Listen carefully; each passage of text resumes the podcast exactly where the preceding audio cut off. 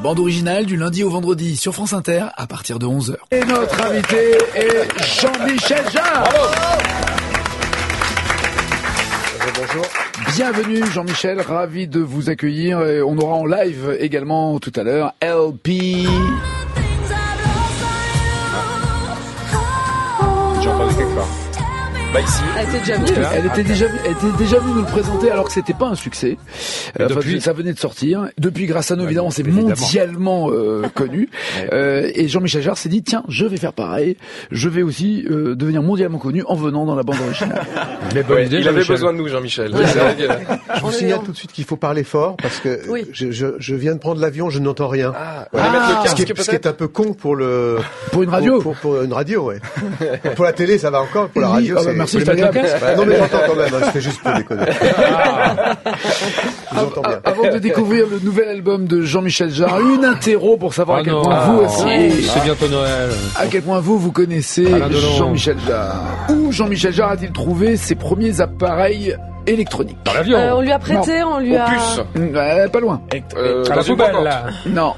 Non. À la Dans, décharge. dans- dans une quoi? Brocante, vide-grenier? Ouais, mais de, de, de, non, je veux savoir à qui appartenaient ces appareils. Ah. Alors, ce sont des appareils de deuxième main, oui, mais à qui appartenaient-ils Moroder Pardon? Giorgio ah, Giorgio Moroder. Mo- Non, non, non. C'est pas, c'est pas un, un homme, c'est une institution. Ah oui, euh, le. Un Philharmonique, Philharmonique Non. de Radio Bah, France. au conservatoire. Non, à l'hôpital. Oui, ça n'a pas de sens. On est lever l'émission. Ça n'a aucun sens. Ah ben vous savez, il vient de Belgique. hein, Ça pouvait être, c'était une sorte d'hôpital. Voilà. Merci. Ah non, arrête. Merci. On est comme ça, on est, on est comme ça. Euh, Invalides. Eh oui. Alors, ça peut avoir un rapport avec les invalides. Ah, l'armée, ça. à l'armée. Exactement. Ça va, c'est pas comme si j'étais. Stock de l'armée. Mais alors, Mais c'est aux Invalides que c'est stocké, Nagui. Non, C'est aux Invalides que c'est stocké. D'où, C'est aux Invalides que d'où les stocks de l'armée ont des appareils électroniques et des machines à faire de la musique? Je n'ai jamais entendu parler de ça. Et Je ne avec- sais pas d'où vient cette information. dans l'Express. Moi, je suis d'accord Euh, avec vous, les Jean-Michel. premiers- les- Dans pense- l'Express, avec trois copains, j'ai monté un groupe de musique électronique avec des appareils misérabilistes, déclassés, des laboratoires récupérés dans les stocks de l'armée, des oscillateurs, des morceaux Je de radio pas- bricolés. Ah bah, été- je sais pas où c'est- ça a été bah dit, si. mais, mais en fait non. En fait, euh, la réalité c'est que c'est vrai que ce sont des, a- ce sont des- appareils qui n'étaient pas faits, euh, qui n'étaient pas destinés à la musique, mais qui venaient d'ici, de cette maison. C'est-à-dire qu'en fait, de euh, radio. euh, de la radio, on ne dit pas assez à quel point la musique électronique doit énormément de choses aux radios publiques. C'est-à-dire que les oscillateurs et les filtres qu'on Bah, utilisait. il y a un musicien qui nous a Euh, piqué un et- iPad et un ordinateur il y a pas c'était- longtemps. Il y a bientôt un album qui va Bon, sortir. il faut qu'on parle pas en même temps, parce que sinon ça va pas s'en Oh sortir. bravo, bravo, bravo, bravo. Ah, bravo. C'est vrai, c'est Jean-Michel, Ah, vous avez c'est pas possible. j'étais- Non mais c'est vrai que je commençais, j'étais bien lancé, c'est vrai. Ah mais ça, vous allez C'est bizarre. dure une heure et demie. Non, mais Nagui n'entend pas non plus. Comment Delon. Non, c'est pas grave. Donc, je disais que ces appareils étaient au fait, au départ destinés à, à régler les émetteurs de cette maison. Et qu'ils n'étaient pas du tout faits pour faire de la musique. Euh, C'était des, des appareils de maintenance et qu'on a détournés chez Pierre Schaeffer du groupe de recherche musicale qui a été créé ici. C'est-à-dire que la- les, les DJ d'aujourd'hui doivent tout à cette maison et aussi au- à la BBC et à la radio nationale allemande, euh, puisque les oscillateurs et tous les appareils qu'on a utilisés à cette époque-là venaient des radios publiques. Très Vous l'avez- Non, il a pas fini, Nagui. Laissez-le repartir. Il, est- il est KO là. Que Ouais, fait, départ. que fait Jean-Michel Jarre lorsqu'il reçoit un journaliste euh, qui vient l'interviewer? Du gainage. Une douche. Non. Il prenne une- Ça j'aime beaucoup ça. J'ai pas pensé, mais ça, ça, ça, ça donne une idées. proposition. Pas de gainage, Il pas se de douche. renseigne sur lui auparavant? Il Non. empêche de poser des questions. Au contraire. Il invite euh, à déjeuner, à passer un moment un peu long. Non, Il fait l'amour. non. Ah, ça peut être, mais après. Mais que fait-il pendant l'interview? Il mange. Il le regarde dans Il les yeux. Il écoute de la musique. Non. Il sort de chez Il lui. ne Non. laisse pas poser de questions. Il va faire les Mm, courses. Si, si. Il laisse poser des questions. Non, il fait pas de Il ne courses. répond pas aux questions. Si, il répond aux Il questions. répond à la question d'avant. Non, toi, non. Il lui anticipe pose la question. d'après. Non, non plus. Il l'invite vacances. analyse. Il lui fait écouter la musique d'abord. Alors, c'est un rapport avec euh, le son et ce qui se passe pendant l'interview. Il lui met un casque. Ouais. Non. Il enregistre lui-même Oui. l'interview. Exactement. Ah. Pour éviter que vos propos soient détournés. Deux Non, pas du tout, non. Non, c'est pas ça. Je, je l'ai fait une fois et ça a été répété, c'est tout. En fait, non, c'est- euh, pour dire la vérité, je suis en train d'écrire un bouquin. Vous avez dit, Et ça donc, laisse des- une trace. Quelquefois, on peut dire des choses intelligentes sans le savoir. Et donc, du coup, c'est toujours bien de pouvoir s'en rappeler. Ouais, vous voulez gros, faire, vous voulez ouais. faire un, un livre, vous dites ça laisse des, traces des entretiens pourraient me servir pour un livre. Éventuellement. D'accord. Très bien. Euh, le grand-père de Jean-Michel Jarre était un véritable inventeur. Quel objet de la vie quotidienne a-t-il inventé, Le bus. imaginé Non. Le micro-ondes De quoi Le micro-ondes Non La Belgique. Un appareil Non, mais un truc utile. Un truc utile. Un truc utile. Un truc utile. Autant pour moi, autant pour moi. quelque chose, quelque chose dont tu te sers tous les jours, euh, Un Daniel. rasoir. Machine à café. Daniel. Exactement. Machine à café. C'est pas vrai. Le moulin à Mais café c'est électrique. c'est pas intéressant. Électrique. Électrique, C'est d'accord. vrai, c'était un moulin à café, c'était ma, il, a, il a inventé une chose en- dont beaucoup de, de nos parents, nos grands-parents sont servis, c'est qu'il a inventé aussi le TEPAZ, c'est-à-dire le premier électrophone euh, avec le, le haut-parleur dans le couvercle, avec les batteries incorporées, l'ancêtre de l'iPod, où on allait en pique-nique euh, écouter les morceaux de Chet Mhm. Baker ou de Lady Piaf. Pourquoi, lors de son concert à la Concorde, Jean-Michel Jarre ne s'est pas rendu compte qu'il y avait un million Brouillard. de personnes? Non, Fumigène. non. La drogue. Il avait une conjonctivite. Alors ça, ça, ça a un rapport avec les yeux, oui, Les évidemment. lunettes mais- étaient trop foncées. Hmm, Il avait des lunettes de soleil? Il avait sans doute Un des lunettes. spot ouais. dans le- la figure qui l'empêchait Tout de ce qui a été dit jusqu'à euh, maintenant est vrai. Oui, Il Le faut le bonnet dire. Tout, tout ce qui a été dit est vrai. mais, Même mais la conjonctivite Même la conjonctivité, Oh, tout, purée. tout, Ah ça tout je savais pas. Non, Non, mais non, non. lunettes, lunettes. Si en plus tu fais des vannes, on va pas s'en sortir. Jean-Michel. Excuse-nous d'avoir un invité marrant, Nagui Donc non, vous aviez des lunettes, oui. Jean-Michel, vous avez des lunettes. Oui. J'avais des lunettes, mais ça n'a rien à voir. Ça n'a rien à voir. D'accord. Il ne se rend pas compte, il y a un million de C'est personnes. pas compté. Il s'est pas compté. C'était vrai aussi. Alors, c'est quand même pas compliqué de compter un million de personnes, quand même. 764, 760. Ah non, attends, t'as t'as bougé, je recommence. Un, deux, euh, qu'est-ce que pourquoi, Pourquoi Jean-Michel? Pourquoi Ah pourquoi maman, Mais la vous avez question, la pourquoi, réponse Jean-Michel? Moi, je l'ai, oui, bien Oui. sûr. Attends. Parce qu'on a, on a travaillé dur avec, cette- pour cette émission avec Nagui. Oui. Donc, euh, Ah. mais, mais il a, il a tout. rappelez-vous de la date, enfin de la période. 14 juillet. C'était en quelle année? Ouais, ouais, 14 juillet 79. Je suis pas née. Feu d'artifice. Non. Ah, On n'en euh, manquait pas non plus, Nagui. Euh, c'était Il avait des le- Panzers le- devant l'anniversaire, le, le bicent, le, c'est quoi Il y avait pas un truc Ah euh, oui, la Tour Eiffel était. Non, il est place de, il est place de la Concorde. Ouais. Euh, Le, euh, le soleil va se coucher. Eclipse. Mais non, mais je- Le soleil dans l'œil. Le soleil dans l'œil. Exactement. Bah, on a dit qu'il avait ça. Non, non, non, non, Non, À non, cause, non, du, reflet comme du soleil, vous, vous, voyez, des voyez des flashs. taches En fait, il y noires. avait, l'ombre. Il y avait de l'ombre. Et on, tout le monde a cru qu'en fait, le- les taches noires qui étaient sur le, le Champs-Élysées, c'était, c'était l'ombre des immeubles. Et en fait, c'est des gens. Voilà. Vous voyez plein de, l'autre chose aussi que je dois dire, plein de c'est taches comme noires. j'étais coincé, j'ai, eu une grosse envie de pisser. La seule, la seule façon, de il faire avait pas de pipi. toilette, Ouais. c'était de descendre, d'ouvrir une plaque d'égout et de descendre avec un pompier. Euh, Ouais, toutes les en- excuses et donc bonnes. du coup, et à un moment donné, on n'a pas pu re- repartir. Ce qui aurait pu être aussi ressortir, ce qui aurait pu être aussi Attendez, une raison pour laquelle je ne pouvais pas voir le public. J'ai rien compris. Vous êtes descendu dans les égouts avec un pompier pour aller faire pipi? Ouais. C'était la seule solution. Qui jouait à Parce ce que- moment-là Parce que le C'était McDo, c'est c'était pas à bien côté. avant, forcément. Mais en même temps, Nagui, eh, Nagui, qui n'a pas fait ça un jour, hein, faire pipi. Non mais je voulais le dire parce que c'est pas vrai. Tout le monde ne l'a pas fait. Bah non. Bah oui, Ah bon, c'était une pas va- vrai. c'était Non, non, non, non, c'est quelque si chose en plus on comprend pas de les gens. ça va être n'importe quoi. sortir. Ça va être n'importe quoi cette émission. Non parce que devant l'obélisque, si vous voulez, si vous êtes entouré de gens et qu'il n'y a pas de prévu, il y a aucune toilette bah, n'est bien prévue. Un petit préfa. Comment faites-vous Ah oui. Vous ouvrez une plaque d'égout et vous descendez. J'avais pas Et c'est un, pensé. c'est un bon tuyau, si je puis dire. Ouais. Pas mal. Nouvel album de Jean-Michel Jarre.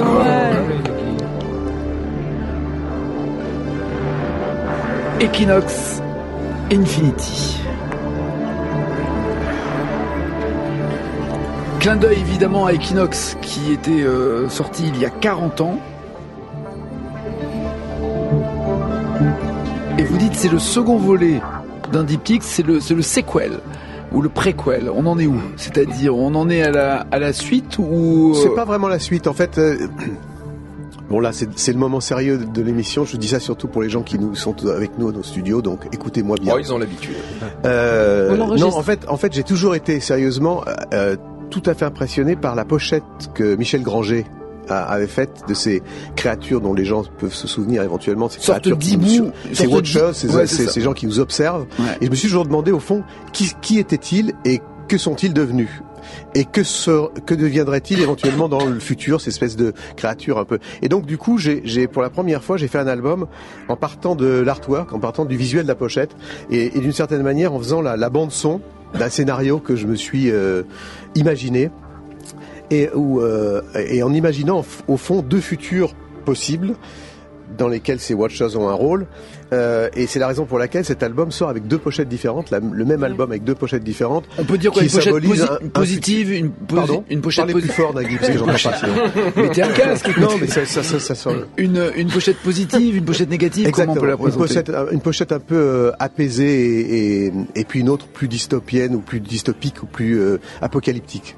Comme d'habitude, vous jouez de tous les instruments, toutes les, euh, la moindre note, la moindre rythmique, vous faites tout Oui. entièrement seul. Euh, là, je travaille avec, j'ai toujours quand même un ou deux, un ou deux musiciens avec qui je travaille depuis euh, longtemps. Enfin, là, j'avais un peu re- renouvelé un peu les collaborations, mais en fait, oui. En fait, le travail de- des gens de l'électro, comme comme vous le savez, on, on travaille beaucoup plus comme des écrivains ou des peintres dans notre atelier d'une manière assez solitaire en fait.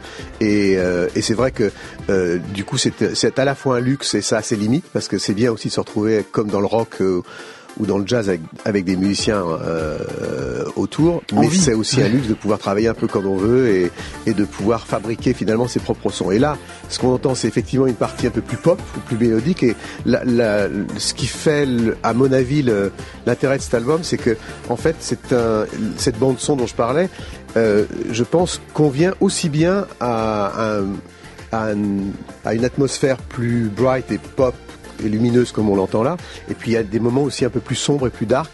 Et euh, qui fait que euh, je pense que l'album euh, et, et l'accueil plutôt positif qu'il rencontre depuis quelques jours un peu partout euh, euh, correspond à, à, euh, cette, idée aujourd'hui euh, qui est assez, je pense, qui est assez euh, qu'on ressent, où, on est un peu à, la croisée des chemins entre un avenir qu'on espère radieux, mais qui peut aussi mal tourner. Et c'est ce que c'est ce que j'ai essayé d'exprimer dans cet album, en fait. Alors bizarrement, avec toutes ces machines, on a le sentiment que vous cherchez quand même à recréer des sons extrêmement naturels, voire organiques. Le vent, la pluie, l'orage. Oui, alors là, ce qui fait le lien avec euh, avec Equinox ou Oxygène, où en fait euh, à cette époque, et je, bien sûr je, le suis- je le suis toujours, mais j'étais très in- impliqué dans le, les questions d'environnement à une époque où on, on, on triait On pas en, tous nos on en poubelles, parlait moins dans les années voilà. 70, ouais, c'est sûr. Et, ouais. euh, et en fait, euh, euh, j'ai toujours aimé ce- cette rencontre entre les sons naturels qu'on peut qu'on peut enregistrer, puis les sons en même temps technologie. Je suis convaincu, comme nous tous, que on pourra survivre euh, au 21e siècle seulement si on si on, on évolue en bonne intelligence à la fois avec l'environnement et les nouvelles technologies. Et c'est un petit peu, ça, ça a été vraiment ça la source d'inspiration cet album. Donc c'est pas vraiment une suite, c'est plutôt, euh, je dirais, un, un, un équinoxe sous stéroïde plutôt. Et est-ce que vous avez réutilisé les machines que vous aviez utilisées pour Equinox Alors au départ, je, je me suis dit, je vais refaire, je vais prendre exactement les mêmes instruments. Ouais. Et puis finalement, je me suis dit, si aujourd'hui j'avais euh, 25 ans et que je fasse, je fasse cet album, j'utiliserais pas nécessairement des, des, des, des, des instruments d'il y a 40 ans. Donc j'ai vraiment, c'est vraiment un, un mélange entre le, le- les, les, les, les, instruments de la première génération euh, analogique et puis les instruments euh, numériques. Il y a même des instruments que j'ai trouvés sur Kickstarter pendant que j'étais en train d'enregistrer et qui m'ont servi à faire le, le dernier morceau, par exemple. Vous avez réécouté l'album d'il y a Non. 40 ans? Non, je me suis décidé dès vous le départ de ne pas l'écouter une seule fois. Ouais, vous l'avez en tête en tout cas. Oui, je l'ai en tête, mais Ouais. c'est ce que je voulais faire. C'est que je voulais le le garder en tête, mais pas euh, euh, être influencé d'une manière ou d'une autre. Parce que le souci, euh, vous dites, vous êtes inspiré de, de ces Watchers. euh, moi, j'ai toujours imaginé que c'était comme comme des, euh, euh, ça me donnait le- la notion de hibou, de de, de Ouais. chouette comme ça qui observe dans dans Bah, la nuit c'est à c'est ce un test moment. très intéressant. euh, D'ailleurs, quand on le montre sérieusement comme le, le- le- comme, comme les tests. Oh là, les, les robots sont forts. Pardon. Je voulais juste Ils mettre en ambiance. Pardon. Et, euh, euh, et en fait, il y a des gens qui voient des, des oiseaux, il y a des gens Ouais. qui voient des tombes aussi, il y a des gens qui voient... euh, bon, moi j'ai toujours évidemment vu ce que Michel Granger avait fait, c'est-à-dire des, des gens qui vous observent d'une manière... euh, des, des, des sortes de créatures, mais c'est vrai que ce mystère-là, c'est big, quelque un chose big, qui... Brother, un Big. Brother, ouais, c'est ça. Ouais. Alors, ce qui est intéressant aussi, je fais une, petite digression, c'est qu'en fait, le, le- le deuxième album, c'est toujours, comme vous le savez, l'album le plus, euh, le plus, le plus difficile, parce qu'en fait, il faut réussir l'essai après qu'on ait eu la chance qu'un premier album ait marché. Et en fait, tout le monde vous observe, et je trouvais que c'était finalement à, posteriori une, une image assez intéressante pour un, pour un deuxième album d'avoir euh, les gens qui vous attendent au tournant. Euh, sur cet album, on peut avoir, euh, il y a, il y a, y a l'ambiance, il y a euh, par moment l'humeur. Oui, mais c'est pour ça que je voulais pas faire. C'est pour ça que je voulais pas faire une suite. Je voulais. C'était pas fait, Je suis vraiment ça, parti. ouais. Je suis vraiment parti de, de l'idée des, des visuels avec cette idée qu'au fond euh, le euh, ces, ces personnages pour moi c'est un peu la technologie qui qui nous observe, qui apprend de nous depuis que j'ai commencé au fond. C'est-à-dire qu'on on voit aujourd'hui que plus que jamais, on, on- on passe plus de temps souvent à regarder nos smartphones qu'à qu'à regarder notre partenaire ou notre famille, et quand, sans s'apercevoir aussi que cette technologie apprend de nous depuis longtemps et qu'elle elle nous étudie pour euh, mieux nous vendre des produits dont on n'a pas nécessairement besoin, euh, qu'elle fouille notre vie privée et que euh, et que finalement tout ça c'est l'aube de la- l'intelligence artificielle et que le paradoxe. ces personnages-là sont peut-être aussi des lanceurs d'alerte sur ce plan-là. Mais oui, alors c'est le paradoxe parce que vous êtes euh, euh, toujours à la pointe de la technologie. Vous parlez d'intelligence art- artificielle en disant même que cette intelligence va finir par composer euh, elle-même des, des morceaux et euh, et vous êtes euh, Faire des émissions de radio aussi. sûrement et vous êtes Ça a déjà commencé. Vous savez qu'en Chine, il y a, il y a- il y a un, un animateur qui, est, qui, qui a remplacé l'animateur euh, du 20h en Chine et qui est le sosie du, du, du, du, du présentateur. Donc un euh, avatar, quoi. De la, un avatar, ouais. Ouais. Donc, Donc, faites attention, je voulais juste... je, je suis je suis tellement remplaçable. Euh, vous le savez qu'il a la fonction escroc, l'ordinateur, Vous- vous- vous savez, je vais la poser cette question Oui. Oh, vas-y, Donc mais vous vite, dites, hein, vous vous servez de cette technologie, vous dites l'intelligence artificielle va finir par composer euh, des morceaux et, et j'ai lu dans une interview que vous déconnectiez euh, toutes les machines chez vous euh, pour ne pas être euh, entendu euh, ou vu par un ordinateur, Espionné, par un ouais. micro, par les, Non, les non, enfin, enceintes. je veux pas pousser la parano jusque là, mais on sait de toute façon qu'aujourd'hui on est tous fichés, de toute façon, donc ça sert à rien de débrancher quoi que ce soit, c'est trop tard. Mais je pense surtout que le, le aujourd'hui il faut pas, on, on a toujours nos grands-parents, nos parents, nous-mêmes. Pardon Jean-Michel, il y a des enceintes connectées maintenant Ouais. ou euh, à qui on parle. Je crois qu'il y a plusieurs marques qui font ça entre Ouais. les Apple, les Amazon, les Google Exact. euh, et compagnie. Voilà, les Gafa ont ces enceintes là. Vous en avez une chez vous? Oui, j'en ai une, mais je la, je la, je l'ai débranchée. Voilà. Effectivement. Donc- mais donc- c'est- ce qui est normal, je conseille euh, de, de faire ça à tout le monde. Mais ce que je vous conseille surtout, c'est d'en prendre deux Pourquoi? Pour et de, les faire dialoguer. et de les faire Ah dialoguer. Vous verrez ce qui se passe au bout de trois jours, c'est assez intéressant. Non, Ça sans blaguer, ça fait quoi trois jours. Elles se parlent entre Ouais. elles. Vous mettez deux enceintes comme celle-ci, C'est connectées, dingue. et vous les faites se parler. Vous verrez ce qu'elles ce qu'elles se disent au bout de deux trois jours, ce qui est assez intéressant. Il y a des il y a des Elles font l'amour, elles font des petites enceintes. des- Il y a des petits bébés qui arrivent. C'est ça, il faut attendre, il faut attendre un peu plus longtemps trois jours. Et elle se raconte quoi, au juste? Bah non, mais c'est ça qui est très drôle parce que ça raconte n'importe quoi. C'est c'est Ouais, c'est- ouais. c'est très très drôle de le faire. Il y a c'est c'est euh, des, des étudiants américains qui ont commencé à faire ça et c'est devenu un jeu sur internet assez viral où vous mettez deux enceintes qui se parlent et évidemment au bout de deux trois jours elles se disent des trucs démentiels. Ça, ça vaut vraiment le coup de le Mais faire. alors, je vous conseille de le faire pour ceux qui en ont. Vous, vous avez cette pardon, cette paranoïa de dire ces enceintes euh, écoutent ce qui se passe chez moi, donc je la déconnecte euh, parce que je ne veux pas être espionné. Et de l'autre côté, vous êtes à la pointe euh, de la technologie et vous euh, vous dites même c'est euh, c'est elles qui vont finir par composer Non, notre mon cher musique. Nagui, ça n'a rien à voir. Par exemple, Bah. en ce moment, nous sommes en train de, vous, de nous parler et ce que vous me dites est très très important. Donc, j'ai j'ai coupé mon, mon smartphone. Ça ne veut pas dire que j'ai peur de la technologie. Euh, ça veut dire simplement qu'il y a un moment donné où on a envie de fermer la porte et d'être chez soi. Donc, euh, de la même manière qu'on ferme la porte et qu'on n'ac- n'accueille pas n'importe qui et n'importe quand chez soi, bah, c'est exactement la même chose pour une enceinte. C'est-à-dire que si on en a besoin, on la branche. Si on n'a pas besoin, on la débranche. C'est tout. Mais par exemple, pas- par, par exemple, vous cachez vous cachez la caméra de votre ordinateur euh, en disant je ne veux pas non, que pas tous les jours, non. pas tous les jours. Ah ouais, ah ouais, quand même.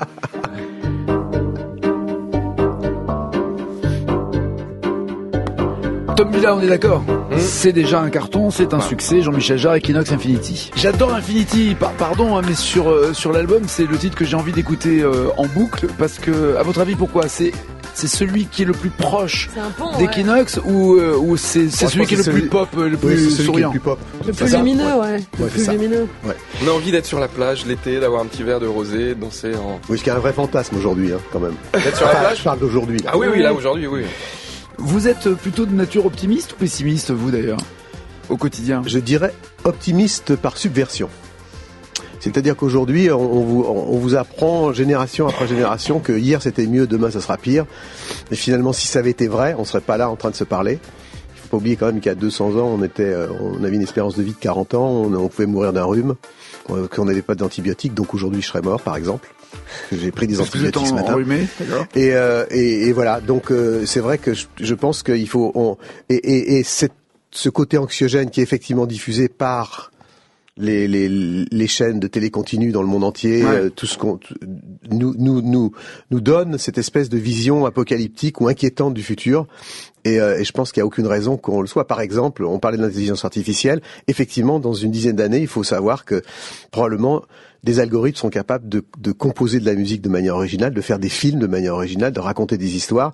Et c'est pas nécessairement une mauvaise nouvelle. Il faudra qu'on se repositionne comme on l'a fait au début du Mais cinéma. ce, quand, sont, euh, ce sont des hommes qui auront programmé ces machines quand Exactement. même. Donc, euh, donc de toute façon, ça, ça, ça changera les choses et, et Bah, pas le nécessairement seul vers le problème, pire. C'est ça que je ça, veux dire. ça va créer euh, des. Alors, ça peut créer d'autres emplois, mais ça va surtout en supprimer aussi parce que ça fait des musiciens en mais moins. c'est comme euh, la révolution industrielle, c'est comme euh, enfin toutes les étapes de de l'humanité où il y a eu des, des des moments où effectivement il y a eu des révolutions qui se sont passées sur le plan technologique et l'intelligence artificielle sera une une est en train de devenir une révolution plus importante même que celle de l'ordinateur parce qu'elle va elle elle va vraiment changer énormément de choses et donc forcément il va y avoir une mutation et des, des moments difficiles qu'on connaît en ce moment d'ailleurs C'est-à-dire, oui, c'est-à-dire, vous, vous pensez que les voitures rouleront sans personne à leur euh, volant, que la musique sera. bah ça a commencé ça déjà Oui. ça c'est déjà le présent Chut, ne lui dites pas tout. C'est pas. On essaye de le si, on vrai. de le préserver, Non, mais, pas de pas- manière massive. Voilà, donc, euh, ça, Non, mais ça, ça va c'est pas le devenir, ça quotidien. va, ça va aller euh, très rapidement. D'ailleurs, le, le- le patron d'Uber a annoncé déjà depuis le, le mois dernier qu'il il est, il est en train de mettre au point les voitures euh, à décollage vertical, ce qu'on voit dans le cinquième élément ou autre. On y est. Tout ça. Et ce que je trouve au-delà, de- au-delà de tout ça, ce que je trouve intéressant, c'est que moi, quand j'ai commencé à faire de la musique, il y avait cette espèce de vision poétique du futur. On se disait après l'an 2000, les voitures voleront, euh, le système éducatif, social euh, sera parfait. On a été assez déçus euh, après le, le- le non-bug de l'an 2000. Oui. Mais finalement, après l'an 2000, on, on, on a eu cette espèce de, de, de vision plus anxiogène du futur. On, on a rétréci notre, euh, no- no- notre vision en se disant est-ce qu'on va survivre sur notre planète polluée, etc. Et c'est depuis quelques années qu'il y a une sorte de retour vers le futur, au fond, et à- avec des films comme Interstellar, comme Gravity, comme euh, euh, Ghost in the Shell, etc. Et, et aussi des gens comme euh, Elon Musk qui se disent on va aller coloniser la Lune, on va aller patron- explorer Mars. le patron Il y a de cette Te- espèce de, patron de Tesla. d'appétit qui revient ou d'optimisme de de de- d'aller explorer le futur et de euh, c'est c'est marrant que enfin moi j'ai vécu la fin du XXe siècle comme comme un début de siècle un début d'ère Ouais. et, et la, le début du 21e siècle comme une fin de siècle, comme une fin Mhm. d'ère, où les gens se re- recroquevillaient sur eux-mêmes. Et je trouve que c'est ça, ça change aujourd'hui. Et d'ailleurs, sans faire de euh, d'amalgame idiot, je pense que le, le phénomène des gilets jaunes est, est très positif dans ce cas-là. Moi, je, je voudrais simplement dire que je suis très très fier d'être français. Je suis parti aux États-Unis la semaine dernière. Je vous dis ça deux secondes. Allez-y. Et il y a ce- cette espèce de cynisme ambiant aux États-Unis de dire les Français sont ingouvernables, dès qu'on veut réformer, etc. C'est c'est des choses qui euh, Les Gaulois euh, réfractaires. les Gaulois réfractaires, etc. Or, c'est faux. Euh, je veux dire qu'on on peut être fier d'être français parce que le, le malaise des gilets jaunes, c'est pas seulement un malaise par rapport à, la- France et à Macron.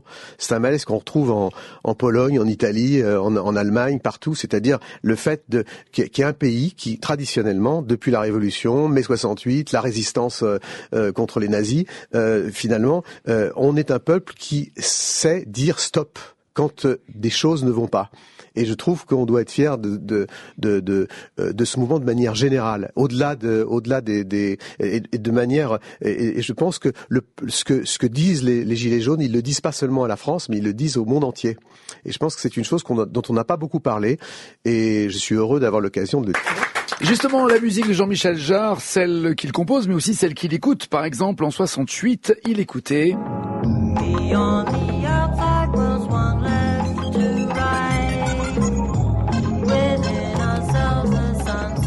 Et là, on reparle de Pierre Schaeffer. Oui, alors j'aurais pu. j'ai- choisi exprès ce, ce morceau pour faire plaisir aux, aux programmateurs de France Inter, parce que si à l'époque ils avaient dû programmer une chanson, je pense qu'ils auraient programmé celle-là. Pourquoi? Parce qu'elle était totalement underground et qu'elle allait bien avec le avec la philosophie de la programmation de France Inter, je pense. et, euh, et- et je pense que de- le Vous voulez dire qu'ils évitent le mainstream euh, à France Inter? Bah, au-delà de 3000 exemplaires, oui. mais mais Sauf, sauf entre 11h et midi et demi. Exactement. Voilà, exactement. Mais euh, non, tout ça, tout ça pour dire que c'est un, c'est, c'est, ce morceau est un morceau vraiment fondateur de l'électro qu'on connaît peu. D'ailleurs, je pense que même certains programmateurs ne, ne la Bah, connaissent pas. oui. Et euh, c'est une femme qui s'appelle Delia Derbyshire qui a fait, qui a été très connue pour euh, le, la, la musique de Doctor Who qu'elle avait fait fait. Et, et euh, en fait, c'est un morceau qui pourrait sortir aujourd'hui et qui serait totalement, qui avait vraiment 40 ou 50 ans d'avance. Mais qui, non, mais qui, et qui est même déjà avant-gardiste, pardon. Exactement, que, mais totalement ouais. avant-gardiste, évidemment. Non, non, mais encore aujourd'hui, je veux dire. mais- oui, totalement Ouais, avant-gardiste, encore aujourd'hui. Ouais, c'est ça. mais qui a en même temps un côté très pop et très accessible. Mais je voudrais simplement dire très vite que 68, ça a quand même été une année extraordinaire musicalement. Quand on pense On the Road Again, euh, La Cavalerie, euh, Initials BB, euh, Hey Jude, euh, euh, Et vous faisiez- Les Aphrodite Child. Et vous faisiez quoi, vous, à ce moment-là Moi, je vous avez faisais de la musique, j'ai sorti, 68, et j'ai ouais sorti un, mon premier disque, mon premier- qui s'appelle La Cage, qui a vendu 117 exemplaires, mais qui, qui a Et compté là, quand et même là, en ça passait sur Inter. Et là, ça extrêmement passait sur. Inter.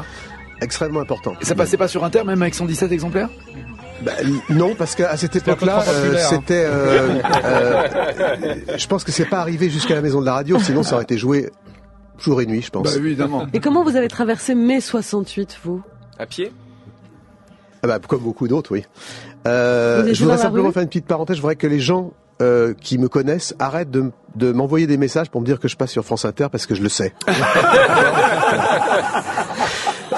Voilà, parenthèse refermée. Ceci étant dit, Ceci étant dit, mai 68. mai 68, je l'ai vécu de manière euh, euh, extrêmement. euh, euh, bah, J'étais euh, évidemment quand on a 20 ans en 68, on, on le vit forcément bien. C'est-à-dire que c'était l'époque en pleine où on se rebellait contre contre tout, et, et c'était effectivement une occasion, notamment puisque je l'ai vécu ici, en fait, puisque j'étais moi chez au groupe de recherche musicale, donc ici à, à, à deux pas de la maison de la radio, et que euh, de rentrer dans le, le- la musique électronique, l'électroacoustique à cette époque, c'était une manière idéale de se rebeller contre l'establishment du classique, mais aussi contre l'establishment du rock qui existait déjà. C'est c'est amusant de voir que chaque mouvement nouveau mouvement génère une condescendance de ce qui de ce qui a précédé. C'est-à-dire quand le jazz arrive, la musique classique rejette le jazz en disant qu'est-ce que c'est que cette musique. Mhm. Quand le rock arrive, les les euh, tu, tu vous m'envoyez pas de message, j'espère. Si, je viens euh, t'envoyer une photo pour te prouver que tu es vraiment à la radio. D'accord, c'est gentil, gentil. Quand le, quand le, quand c'est vrai, quand le rock arrive, les gens du, c'est une musique qui est rejetée par les, par le jazz. Quand le, l'électro arrive, c'est une musique qui est rejetée par le, par le rock, ce qui était le cas en 68.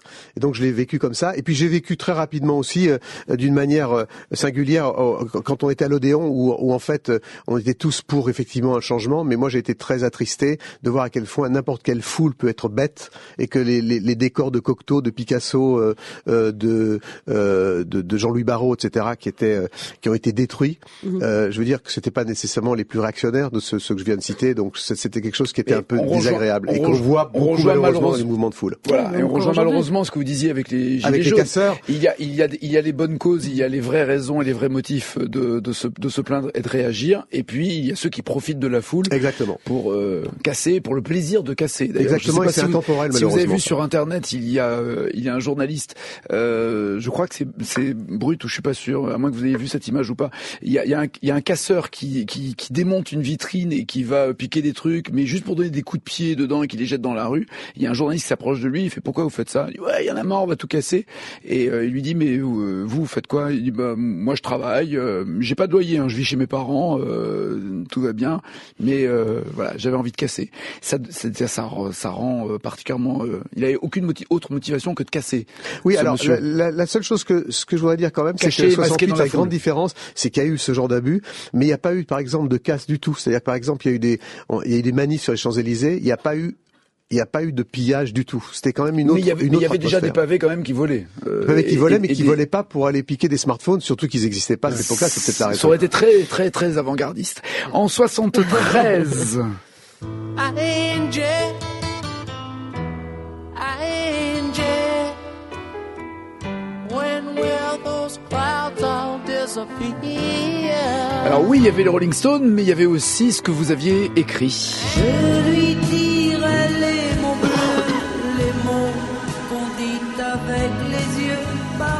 j'ai bien dit écrit parce que là, vous ne vous êtes pas occupé de la musique, mais des paroles.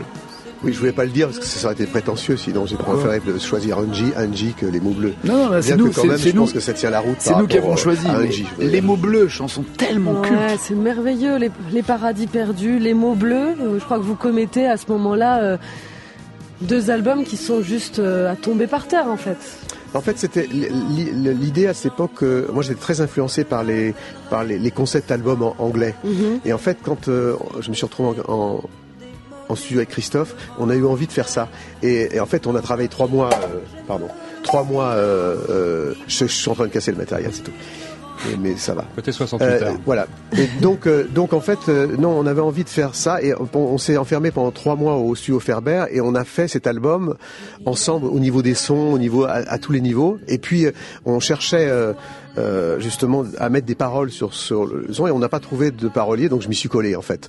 Et, Par et défaut. je- comment? Par défaut, vous êtes mis euh, Exactement, à oui. écrire par défaut. et, et ça a été Et euh, pourquoi vous n'avez pas continué? Ouais, c'est ça, quand on écrit les bah, mots à bleus. cause de euh, ça, parce qu'en fait, ce qui m'intéressait, c'était le, c'était plus euh, euh, le son que les mots, même si moi j'ai toujours aimé les mots et que j'aime écrire, mais euh, c'est quelque chose qui m'a. Il, il faut trouver, c'est l'occasion qui fait le larron, je dirais. Après, j'ai continué à travailler et à produire aussi avec avec Patrick Juvet ou où, où sont les femmes, etc. Ouais. Où j'ai eu la chance de travailler avec les musiciens d'Herbie Hancock. Je suis parti aux États-Unis pour produire les albums avec Françoise Hardy, etc. Mais après, après, j'ai été pris dans ma dans ma propre carrière et euh, vu l'état de ma voix là aujourd'hui, vous voyez ce que c'est à peu près l'état normal en, en gros. je me suis dit, je préfère ne pas mettre de, de, de voix sur mes albums en fait.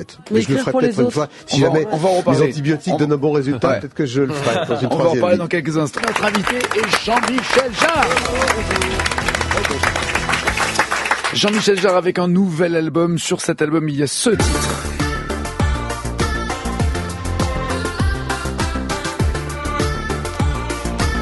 Infinity. On parlait justement des concerts que vous aviez pu donner, que ce soit euh, euh, sur la place de la Concorde, que ce soit Muraille de Chine ou Pyramide Égypte, en ouais. Égypte, oui. Est-ce que vous avez d'ailleurs des envies, des projets de, de donner une, une dimension réelle ou irréelle euh, à, cette, à cet album Equinox Infinity? Voilà, je viens, je viens de terminer une, une tournée de 250 concerts à peu près, qui s'est terminée à Coachella de, de manière super, il y a quelques, quelques mois. avec Donc cet, album, un- avec cet album déjà? Non, pas, non, non, puisqu'il il, il vient de sortir, mais euh, euh, je pense que je referai des concerts, une tournée d'ici un an à peu près, ce que je vais prendre. Mais, mais j'ai fait un concert, puisqu'on parle des, des concerts, euh, rapidement, j'ai fait un concert il y a deux mois en Arabie Saoudite. Je voulais en dire quelques mots parce que c'était un moment très historique et très touchant, puisque c'est pour la première fois, c'est un concert en extérieur où les femmes et les hommes étaient mélangés, et de voir les femmes pouvoir danser, taper des mains pour la première fois était quelque chose de d'extrêmement émouvant. Et je pense C'est que émouvant et triste à la fois. C'est-à-dire que euh, bah, c'est triste que ce émouvant soit. pour, pour, pour C'est bien que ça arrive et c'est triste que ce soit un événement. Voilà, exactement. Pas Mais- les mais- hommes habillés en femmes d'ailleurs.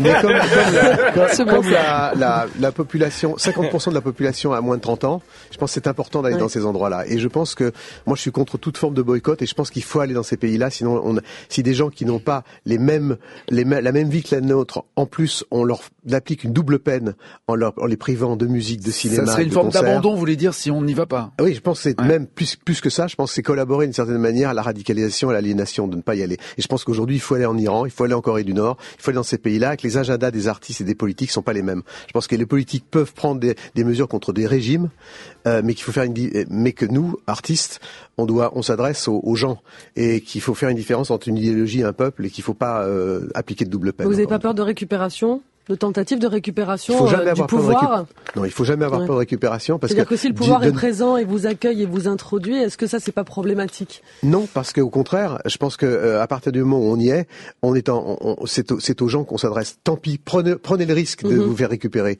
Il y a pas, il, il vaut mieux y aller que ne pas y aller, parce que de ne pas y aller, euh, c'est, c'est le, c'est du coup le régime qui récupère tout. Pour en revenir à, à votre musique, Jean-Michel, ce qui, euh, ce qui m'interpelle, c'est les titres que vous donnez à des morceaux.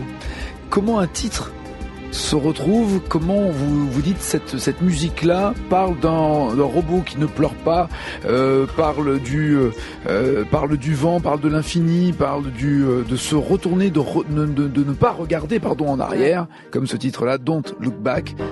Comment un titre naît C'est en général la musique instrumentale. Enfin, c'est, quand on fait un- une chanson, c'est facile de trouver le titre. On l'a, on- il, il vient des, des paroles.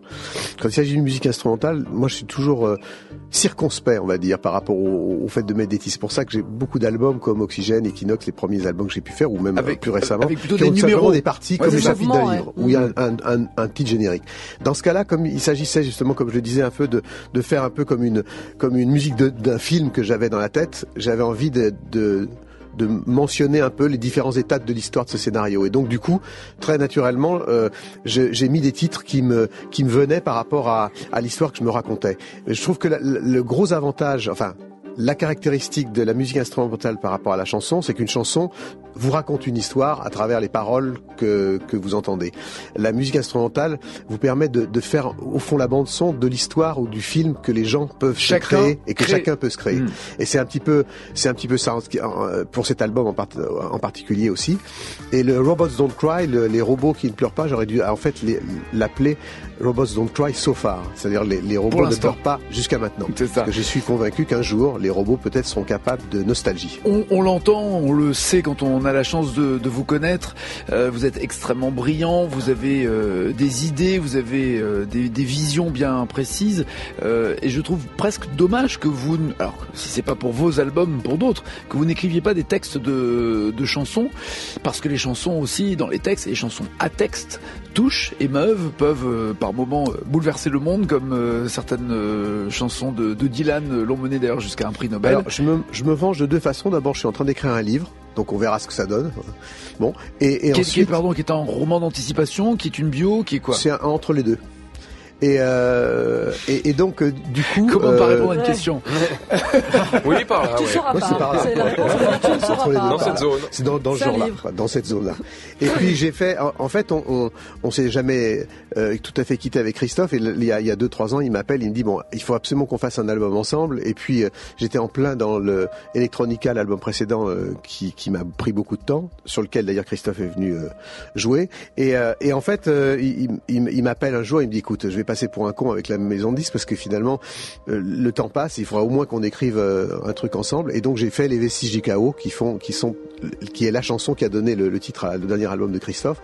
Donc, mais Christophe m'inspire beaucoup. C'est quelqu'un que j'aime bien parce qu'on a, on a, on a tous les deux une passion du son. Et en fait, moi, ce qui m'intéresse dans le, dans, dans les textes de chansons, c'est finalement de, de partir de la phonétique. De faire, on sait à quel point euh, il y a une différence entre écrire en français et écrire en anglais.